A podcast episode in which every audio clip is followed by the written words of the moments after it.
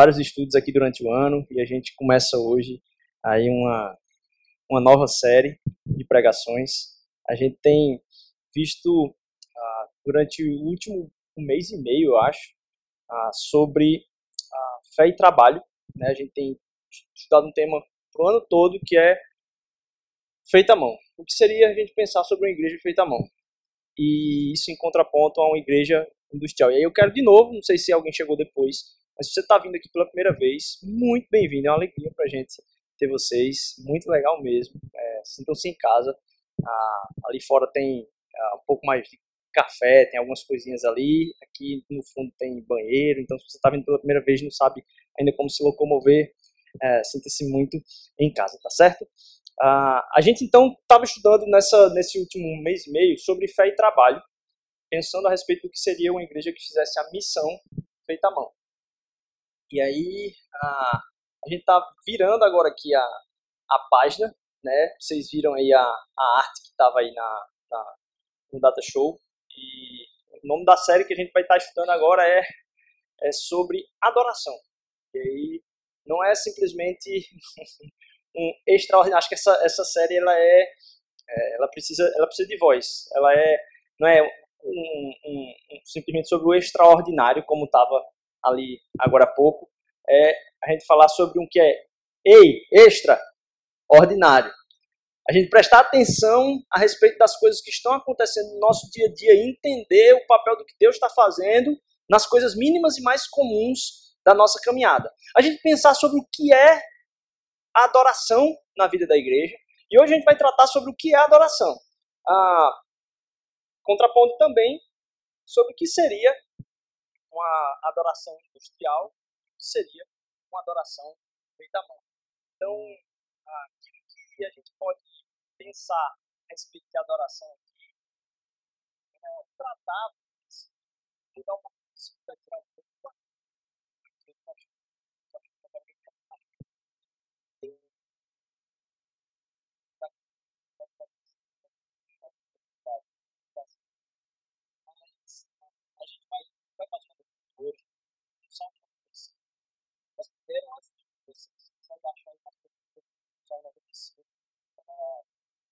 pensar um pouco sobre o que é uma adoração industrial e uma adoração tem a forma de a gente adorar de uma maneira que não é autêntica, de uma maneira que não é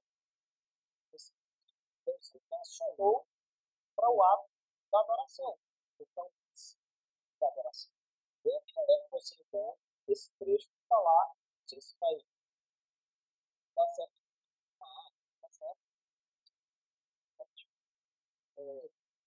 lá no Salmo.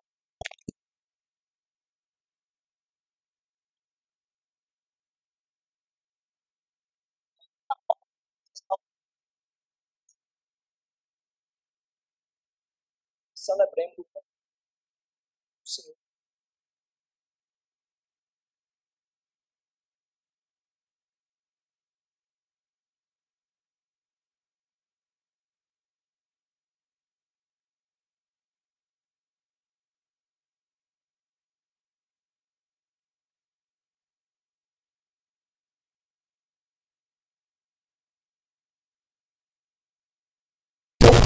ovelhas de sua mão. Se hoje ouvirdes a sua voz, não endureçais os vossos corações, assim como na provocação e como no dia da tentação no deserto. Quando os vossos pais me tentaram, me provaram e viram a minha obra. 40 anos estive desgostado com essa geração e disse: É um povo que erra de coração e não tem conhecido os meus caminhos. A quem jurei na minha ira que não entrarão no meu repouso, ou em algumas versões no meu descanso. A gente, ah, quando pensa a respeito de adoração, e eu vou falar mais um pouquinho sobre esse salmo especificamente, é, a gente muitas vezes tem a imagem simplesmente daquela figura de alguém com a mão para cima, num lugar escuro, ah, numa música e você vê um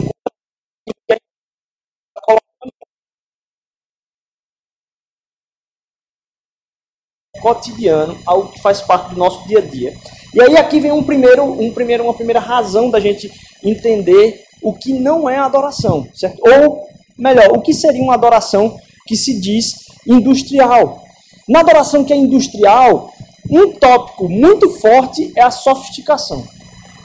A adoração industrial precisa ser sofisticada. Ela não é, ela não é o básico do básico do básico. Ela precisa ter algum aparato. Você precisa é, olhar para aquilo e ver que não é só o, o, a adoração como um ato em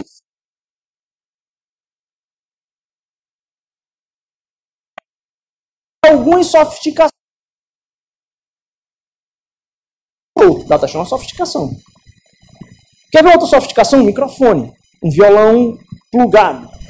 É... E a gente vai atribuindo algumas coisas que vão tendo sofisticações maiores, que é qual tipo da música, como a música foi executada.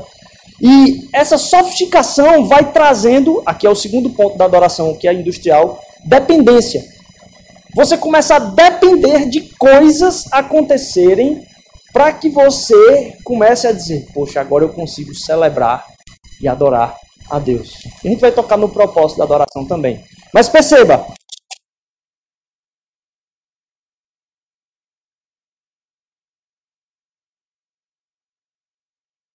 começo a forma a forma como se tem que adorar.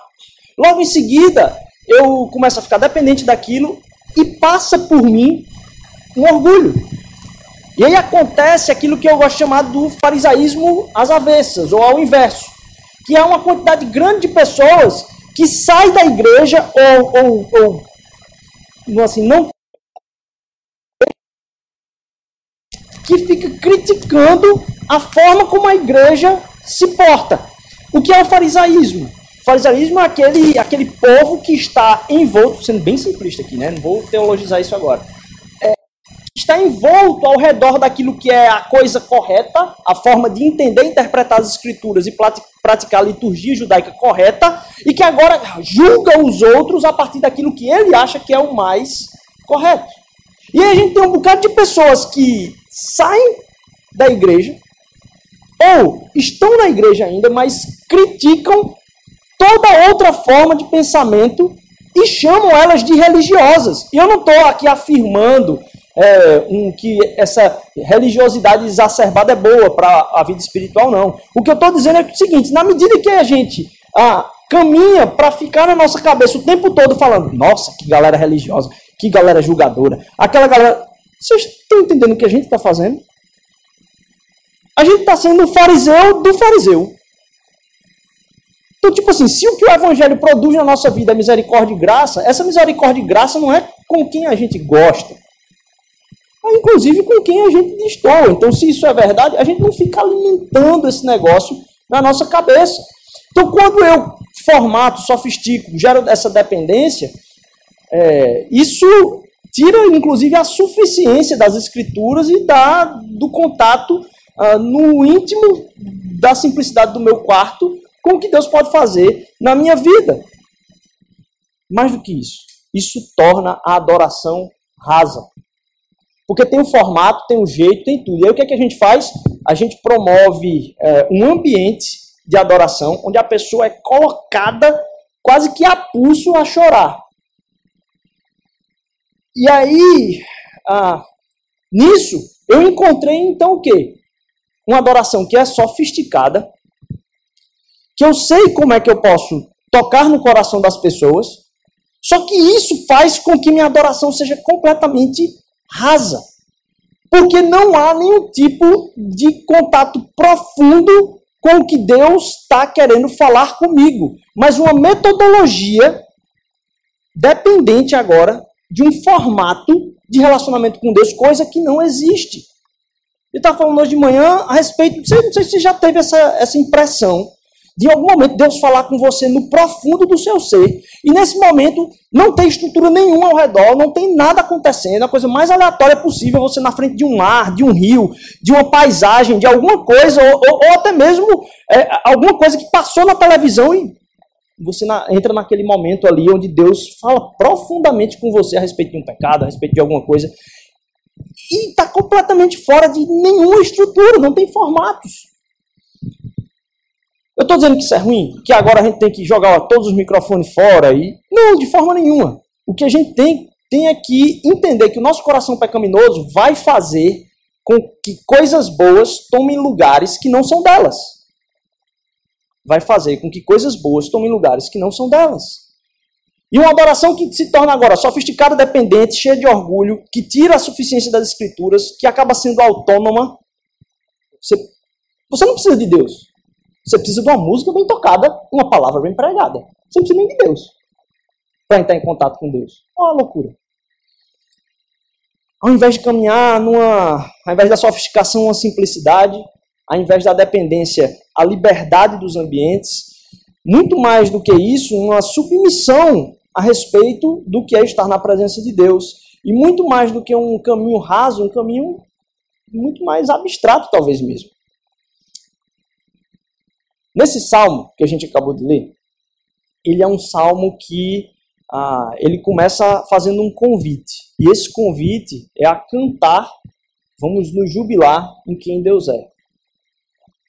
Muito provavelmente essa, esse salmo para o povo, ele é um dos salmos de entronização de Deus. Tanto que na explicação está dizendo, olha, por que, que a gente vai adorar ele? Porque ele é rei.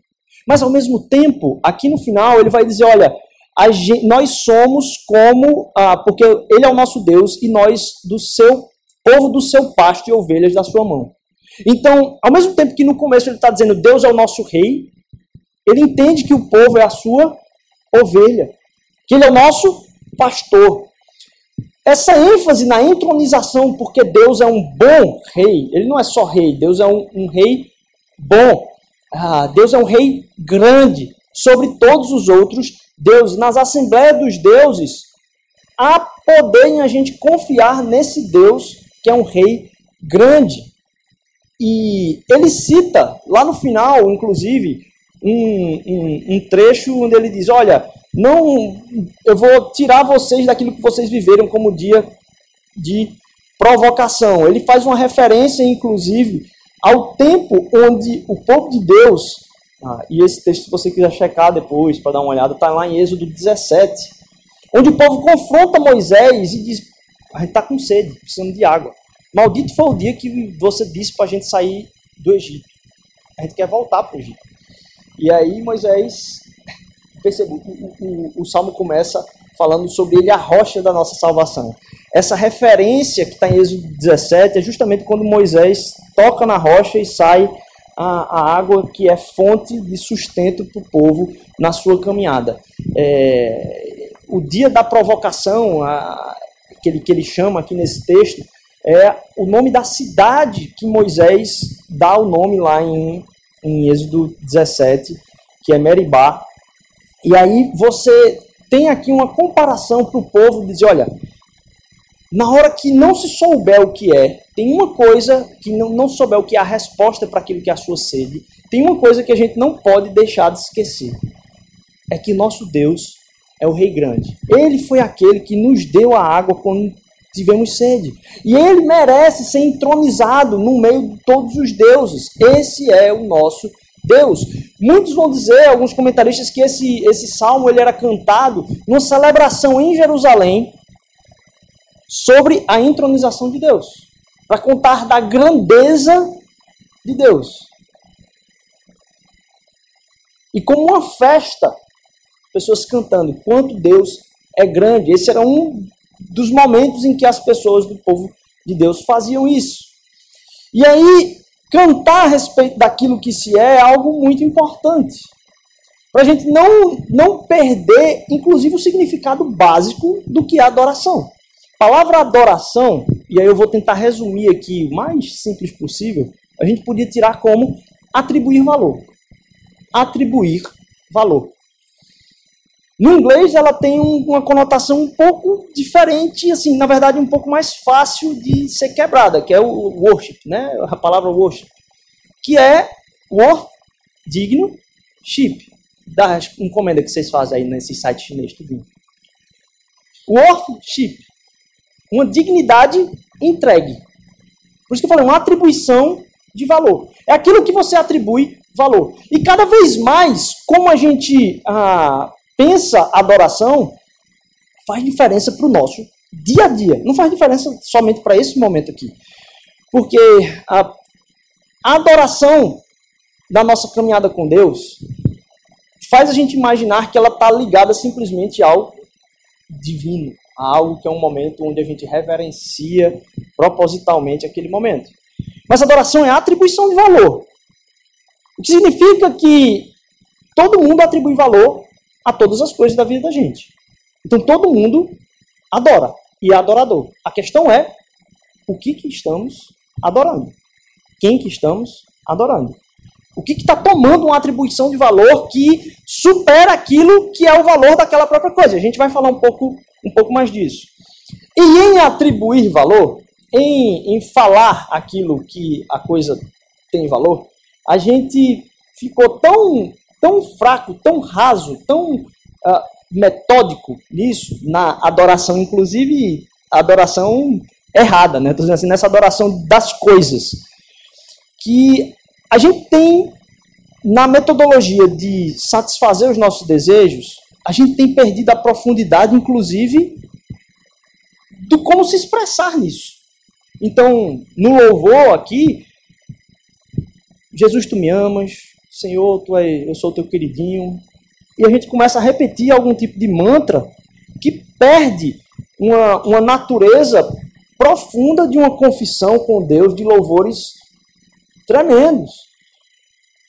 Você começa a perceber mais isso quando você vai, por exemplo, para a música.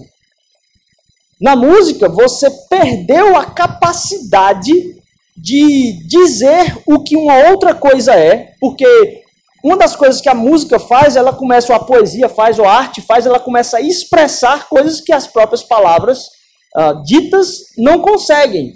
Então você quer superar uma comunicação direta.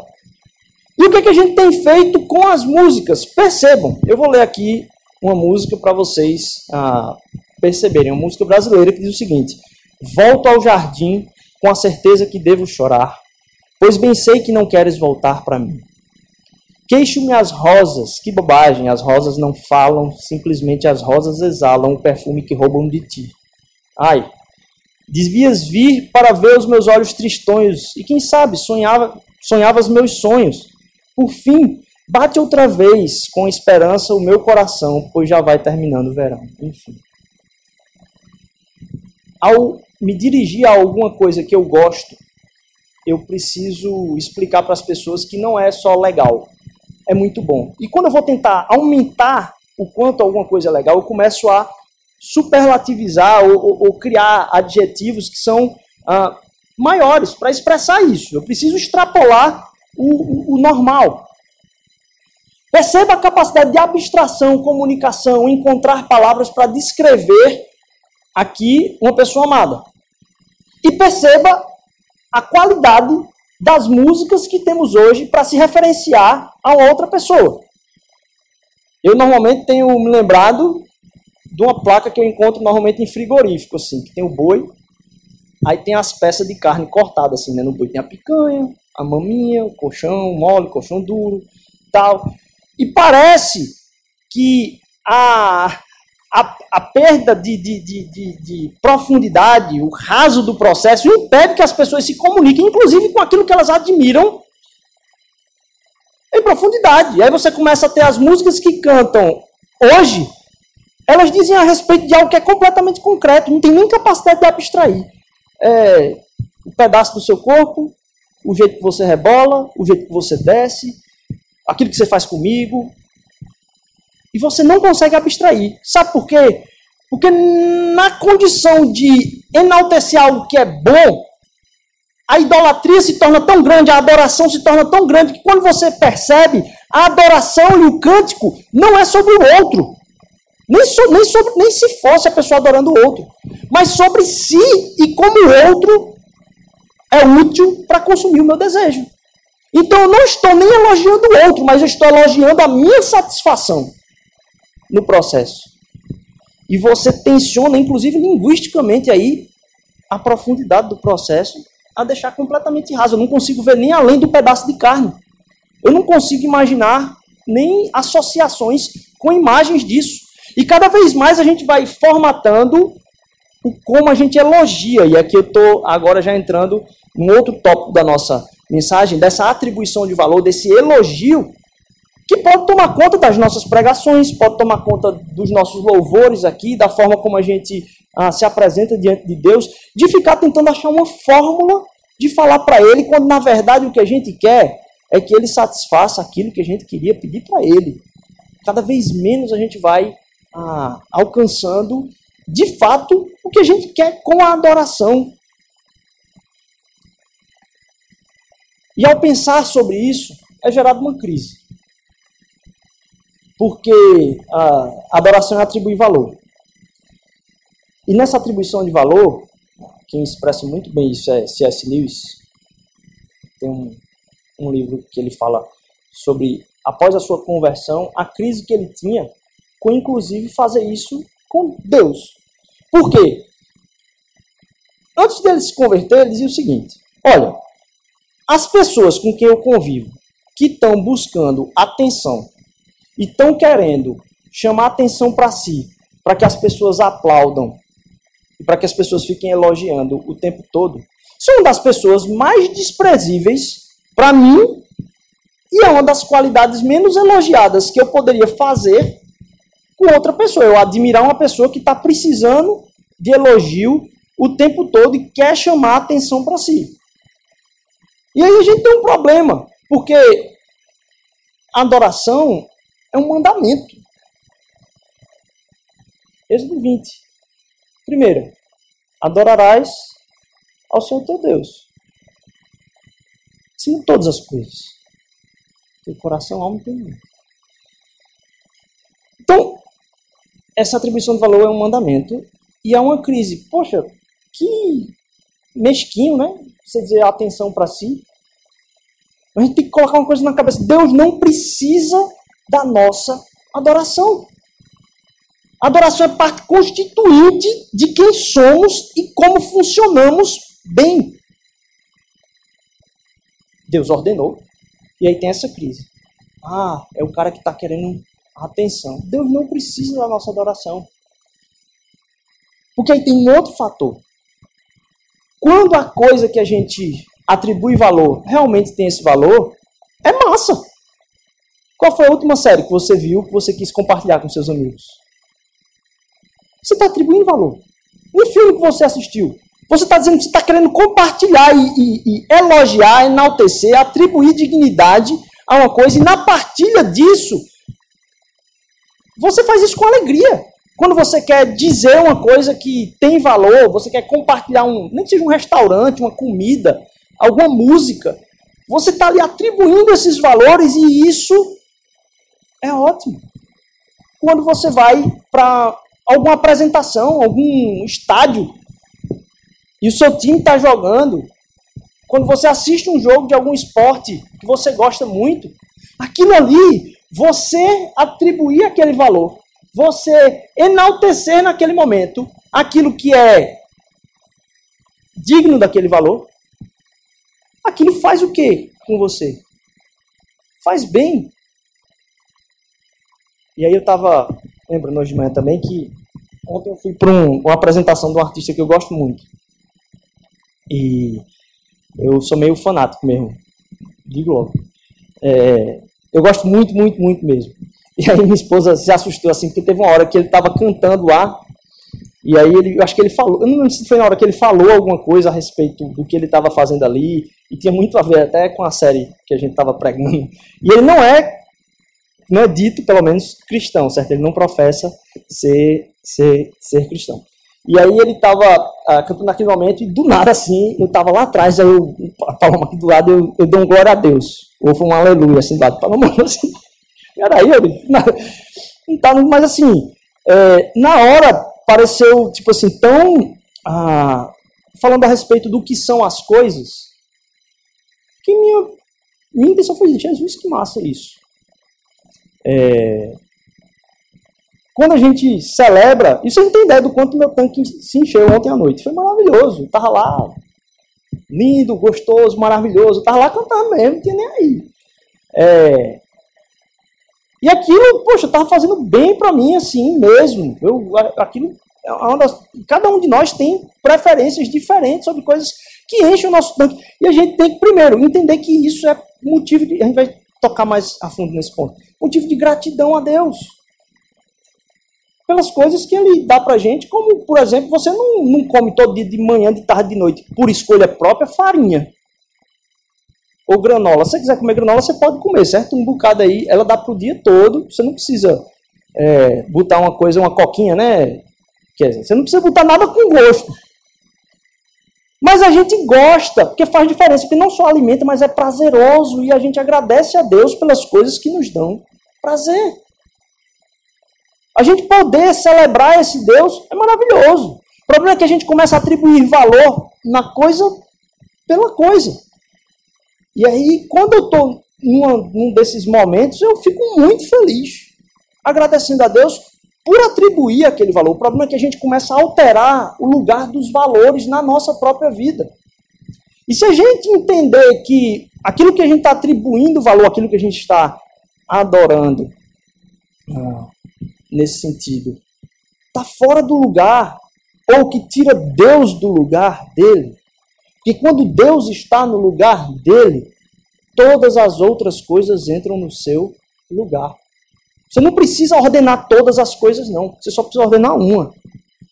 A atribuição de valor a Deus. Porque aí depois ele rearranja no nosso coração todas as outras coisas. O problema é que a gente fica tirando ele do lugar e colocando outras coisas naquele lugar com as suas atribuições de valor diferentes. ao entregar aquilo, e a gente cantou hoje, né?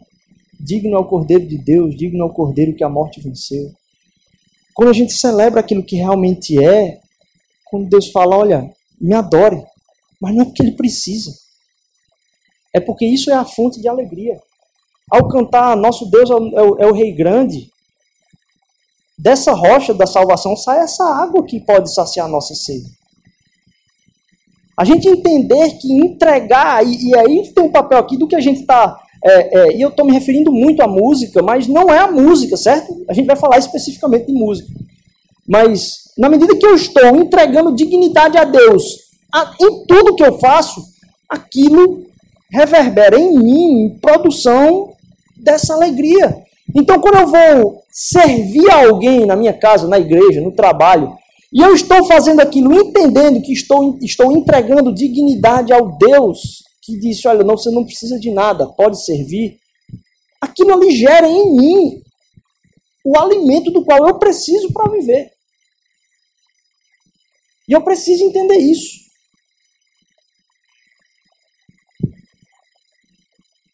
Entender isso vai fazer com que a gente veja, inclusive, a adoração que nos coloca num movimento de vida. Quando a gente olha para Jesus, ele não foi simplesmente uma pessoa, Deus encarnado, que veio na história, a gente trata ele como pessoa.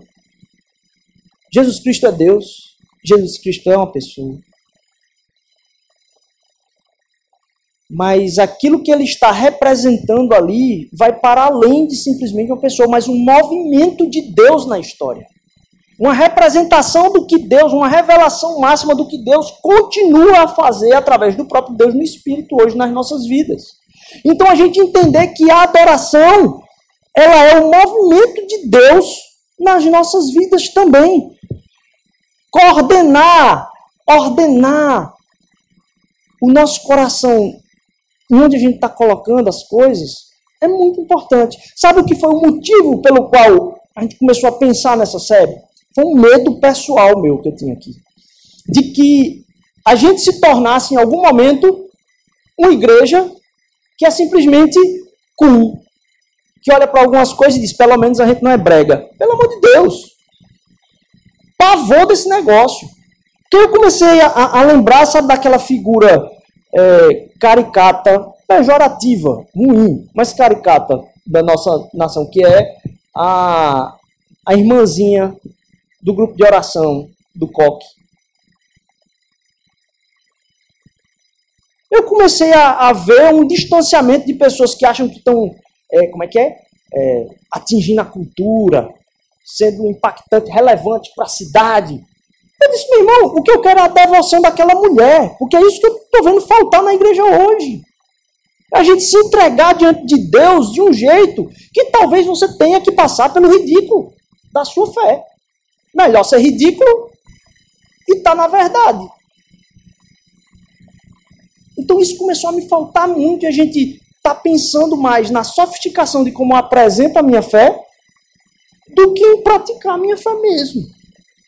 Eu disse, cara, vamos esquecer esse negócio. Se precisar ser brega, se precisar ser ridículo, vamos ser ridículo, não tem problema nenhum, não. Mas que haja entrega total. Sem desperdiçar o fruto. Porque aí isso aqui é a regra. O fruto da fé.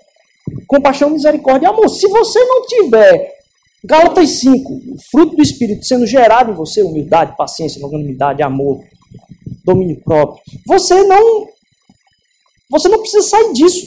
É só você se guiar por isso aí e aí se entregue totalmente. Então é nesse intento de pensar adoração e pensar o quanto isso é importante para nossas vidas. Que às vezes a gente, a gente acabou de sair de uma série de como a missão impacta a cidade. Rapaz, a gente entender que antes de tudo a gente tem que estar completamente entregue a Deus, colocando Ele no lugar dele nas nossas vidas. E entendendo-se como parte desse movimento de Deus na história. Um dos desafios disso é o que está lá em, no, em um outro salmo, Salmo 40. Essa versão aqui é diferente, que é a mensagem. Diz o seguinte: Eu esperei, esperei e esperei pelo Eterno. Finalmente, ele olhou para mim. Finalmente, ele me ouviu. Ele me ergueu do fosso, tirou-me do fundo da lama. Ele me pôs sobre uma rocha sólida para se assegurar de que eu não escorregaria. Ele me ensinou a cantar sua mais nova canção, uma canção de louvor ao nosso Deus. Cada vez mais pessoas estão vendo isso. Elas entendem o mistério, abandonando-se nos braços do Eterno. Eu peguei esse, essa versão por causa da forma como ele entendeu essa última frase. Abandonar-se nos braços do Eterno. Que parece que tem coisas que a gente continua se apegando para entrar nos braços do Eterno. Parece que tem coisas que a gente continua ainda presos para adoração. Abandonar-se nos braços do Eterno. Se abandonar e se entregar diante de Deus, quem Ele é. Que parece que quando a gente vai conversar com Deus, é feito a gente fica conversando um com o outro às vezes e fica competindo de, do que cada um tem que falar, né? Aí disse, então, essa semana eu fiz isso. Eu disse, eu que fiz isso aqui. E aí, você entra na conversa com Deus como se você quisesse conversar com Ele para dizer o que você fez. E não para ouvir o que Ele tem para você. Tipo assim, como se fosse importante você colocar para fora tudo que. Não, você tem que chegar com o coração sincero dentro do Senhor, tá, falando tudo. Mas na expectativa de ouvi-lo. E não de tentar explicar para Deus, Deus, é porque o Senhor não entendeu o meu problema. Acho que o senhor não entendeu. É como sabe quando você está no médico e o médico quer passar direto de pirona para você e você. Não, peraí, cara, eu preciso de um eletroencefalograma. Aí você vai tentar trabalhar o problema mais a fundo, assim, dizer como sua saúde está ruim. Parece que a gente chega para Deus nessa expectativa e não diante dele, como se ele soubesse todas as coisas, você coloca para fora e diz: Deus, estou aqui. E aí, por causa da sofisticação, eu estava comentando ah, numa saída ontem com um de nós que que a dificuldade às vezes que a gente tem de ter o nosso tempo devocional, muitas vezes vem de uma sofisticação também, não de uma entrega total. Que aí você está no sofá deitado, TV está ligada passando Netflix, você está ali no Instagram, no Twitter, no YouTube, como se você conseguisse fazer duas coisas ao mesmo tempo. E aí você fica ali fazendo um bocado de coisa ao mesmo tempo dizendo, meu irmão, tem que ter um tempo devocional para Deus. Nossa, eu tenho que ter um tempo devocional para Deus. Eu tenho que pegar a lá e para o quarto e tal. E aí você fica postergando porque não consegue ter o seu tempo devocional com Deus. Quando, se você tivesse ali no sofá daquele mesmo jeito, você dissesse assim: caramba, Deus, minha vida devocional está uma droga. Eu não estou te respeitando, eu não estou colocando o Senhor no lugar que tu devias estar na minha vida. Minha devocional está uma porcaria, minha vida é contigo. Não tem lastro nenhum para minha caminhada de jornada de missão que tu queres para mim. Senhor Jesus, eu não sei o que fazer, porque eu não tenho força, eu não, eu não consigo prestar atenção. Eu vivo viciado nesse negócio da TV, não sei o que e tal. E, e se você conversasse deitado no sofá daquele jeito, você percebeu, você acabou de ter seu tempo devocional? Sem precisar da sofisticação de ir para o negócio. A gente começa. E não se entregar agora, do jeito que está, da forma que. Agora. O que ele quer é o seu todo agora. Com aquilo que há. Ao perceber esses movimentos que travam a nossa adoração, a necessidade da gente ver o que realmente produz alegria na nossa vida. Aquilo que é, Luiz vai dizer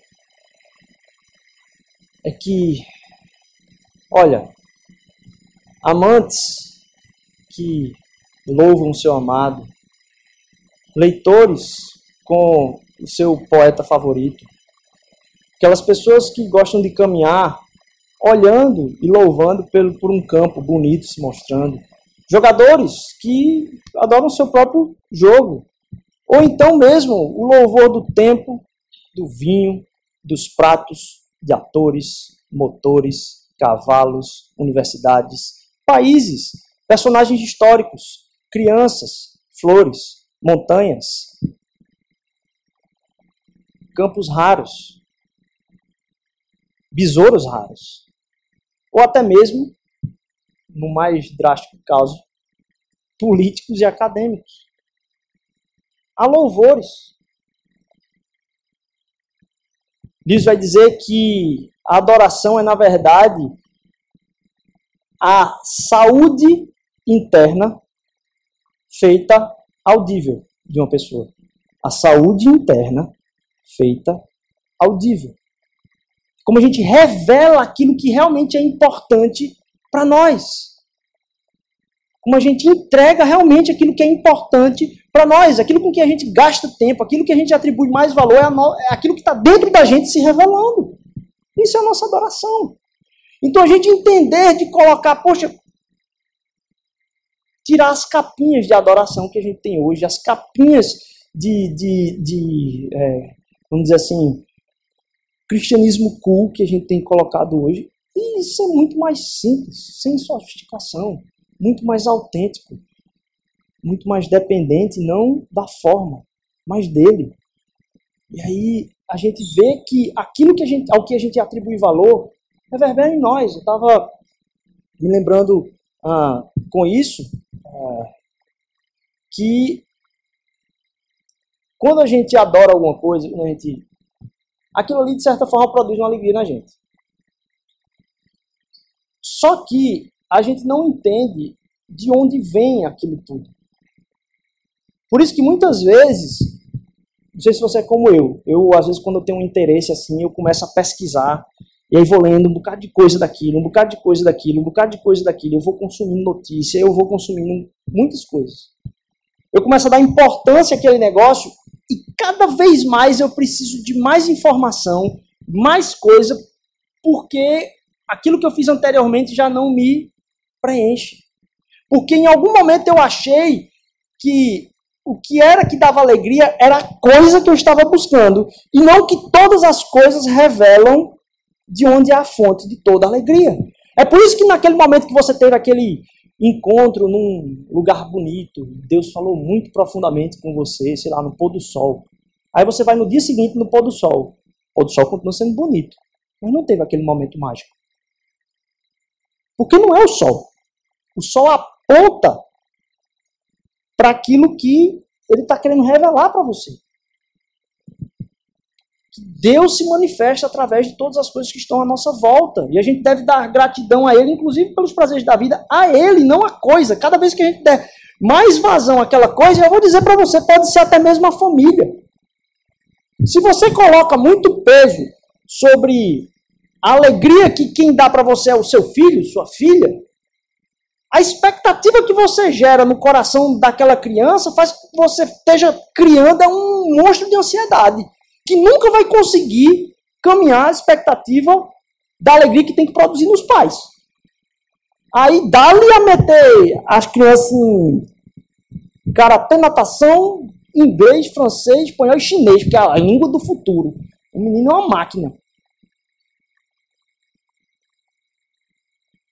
E até mesmo o nosso amor pelas expectativas de retorno que a gente quer, deixa de ser simples. Quantas vezes a criança quer a boneca de pano? A gente entender que aquilo que a gente atribui valor não dá o retorno, mas Deus tem isso para nós. E aí eu estava lembrando uh, ontem, nessa apresentação, é, que a gente tem que lembrar que aquilo que é revelado a respeito do Deus que a gente serve, todas as coisas apontam para Ele, não é apontam para Ele lá para cima, não. É apontam que essa é a realidade presente. Que a gente está cantando aqui para dizer Deus está aqui. Quando a gente recebe algo na nossa semana e a gente consegue enxergar, me lembro de um dia que eu estava mal pra caramba, assim, foi um negócio desastroso no ano passado, cheio de problema de saúde, de tudo, e coisa na igreja, e eu sentei para almoçar, 20 minutinhos assim, porque eu não tinha tempo, no sol, aí eu vi uma borboleta passando assim. Aí eu pensei, qual a preocupação da borboleta? Assim, qual o cheque que ela tem para pagar? E a gente conseguiu entender que aquilo ali reflete o cuidado de Deus na nossa vida, mas que Deus está gritando para mim e para você o tempo todo: eu estou, eu sou esse rei, rei, grande, eu estou presente, eu sou a rocha da salvação. Ele está aqui conosco. E as coisas com as quais a gente interage declaram isso. E não é que ele vai chegar do nada como um super-herói naquele momento. Ele já estava lá. Aquilo só revelou aquilo só revelou a presença dele que já estava lá. E aí eu me lembrei é, de uma das músicas desse, desse cantor, é, que na hora ontem ah, me fez pensar ainda mais sobre isso.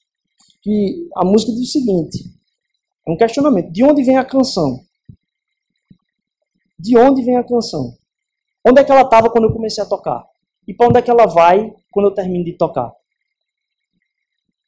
Porque a canção ela não se cria a, questão, a canção se acha. Ela estava aí. Os acordes já estavam lá. Ninguém inventou um acorde na hora de, de compor a música. O acorde já estava lá, as cordas são as mesmas, o, o, as teclas do piano são as mesmas, e a pessoa traz à existência um negócio que já estava lá. E quando a pessoa termina de tocar aquilo, veja o questionamento: para onde vai? Não. O acesso à presença disso já está aqui. E como a gente infere sobre Deus tantas vezes na nossa vida como se fosse algo que precisasse aparecer. Não. A morte e ressurreição de Cristo Jesus faz com que a gente possa cantar, louvar, ler esse salmo como alguém que está na cidade e o rei já está sentado no trono. E a gente está celebrando aquilo que já é presente na nossa vida. E na medida que a gente atribui os valores e dá glórias a Deus por cada coisa com que a gente interage, mais isso se torna visível que Deus já está lá com você. Que Ele continua controlando a história. E que aquilo vai produzir alegria em você. Eu me lembro de um instrumentozinho que hoje os caras nem precisam mais disso para afinar as coisas, que é, hoje é tudo no celular, né? Mas o diapasãozinho. Né? O diapasão, um metalzinho, que você toca e ele faz um barulhinho. Tum, e aí você tem que afinar a corda pelo, por aquele barulhinho. Mas se você coloca o diapasão junto da corda, dá para saber se o instrumento está afinado, porque se ele estiver na mesma frequência, a corda vibra. Na mesma, na mesma frequência. E eu fico vendo quantas vezes eu tenho entregue, entregue valor, dado minha nota para as coisas, e não volta nada. Como num diapasão que você toca e a corda reverbera, a corda tem ressonância com aquilo, quando a gente coloca Deus no seu lugar, onde ele já está e a gente ainda não percebeu, aquilo tem ressonância da alegria que deve produzir. Eu também me lembro quando eu era criança, eu ficava brincando, quando eu achava uma brincadeira legal, eu queria brincar 4, 5 horas por dia, assim, da brincadeira. Tá, e até de noite. Meu filho, você tem que dormir. Eu disse, não, mãe, deixa eu brincar com meus primos aqui. E eu ficava correndo lá. Aí eu dormi, acordava o quê? Doido para fazer a mesma brincadeira. Aí eu ia brincar de novo no outro dia, não era a mesma coisa. Não estava naquela estígula. Porque não é sobre aquela coisa, é para onde todas as nossas alegrias apontam. O dom da graça da alegria de Deus. a presença dele que está ao nosso lado e a gente pode acessar isso o tempo todo quando a gente entrega aquilo do que ele é digno. Perceba, não é sobre cantar o que você precisa ou deseja. É sobre falar, servir, agir, cantar, pregar, conversar sobre o que ele é. Se lembrar do que ele é. O convite da palavra é: cantemos ao Senhor, jubilemos a rocha da nossa salvação. Apresentemos-nos ante a sua face com louvores e celebremos-nos com salmos, porque ele é Deus grande, é sobre quem ele é, ele é o nosso Deus. É sobre você, no momento que tiver dificuldade, lembrar não que Deus pode resolver seu problema simplesmente, mas lembrar quem Ele é, não como você está simplesmente. Porque atribuindo, dando louvor, adorando aquele que é digno de todo louvor e adoração, que as coisas vão entrando no lugar. E a gente se fixe muito mais na essência. Que a gente entenda o valor real da adoração. O valor real da adoração é me colocar no caminho certo. Eu estava partilhando de manhã também que, ah, não sei se eu já partilhei isso de tarde, muito provavelmente sim, é, um professor de pintura meu que é teólogo holandês, e aí, mas assim, não tem nada é, de ministração no curso de pintura não, certo? Mas no final do curso, eu me lembro que ele, então no povo assim, ele só pinta tocando música, é, com a música tocando ao fundo, ele disse, ele parou assim, disse, isso aqui para mim é uma imagem apocalíptica do final dos tempos e da eternidade. Ele parou assim, ninguém, ninguém é evangélico ali na turma e tal, falou, disse, música para mim é um sinal da eternidade, porque a gente não vive num lugar que vai sair em algum momento do caos. A vida é, de alguma forma, caótica. E a música, de alguma forma, é a materialização da harmonia. Uma coisa que a gente não tem em plenitude hoje aqui, mas que está presente. Aquele que é quem coordena, reverte o caos, está presente. Ele mesmo veio para enfrentar o caos, sofreu o caos, sofreu o maior caos de todo, aquilo que pode dar errado. Ele sofreu todo pode dar errado, todo o caos possível, toda a treva possível. E aqui no Salmo vai dizer: Ele é o rei das montanhas e ele é o rei da profundidade das trevas da terra. Ele passou por isso. Para quem atribuir valor a ele, a dignidade do que ele fez por mim e por você, a gente pudesse realmente ter a harmonia que é a vinda dele. Que a gente lembre o papel da adoração no lugar de Deus na nossa vida. Que a gente entenda que não precisa de sofisticação para isso, e muito menos a gente formatar. É... Que a gente se esforce para fazer do jeito mais simples. Que a gente entenda que isso tem um papel de transformação na nossa vida. Deus abençoe. Deus, obrigado pela nossa, pelo nosso dia hoje, pela tua palavra, por quem tu és que tu adentraste, Senhor Deus, a mais profunda das angústias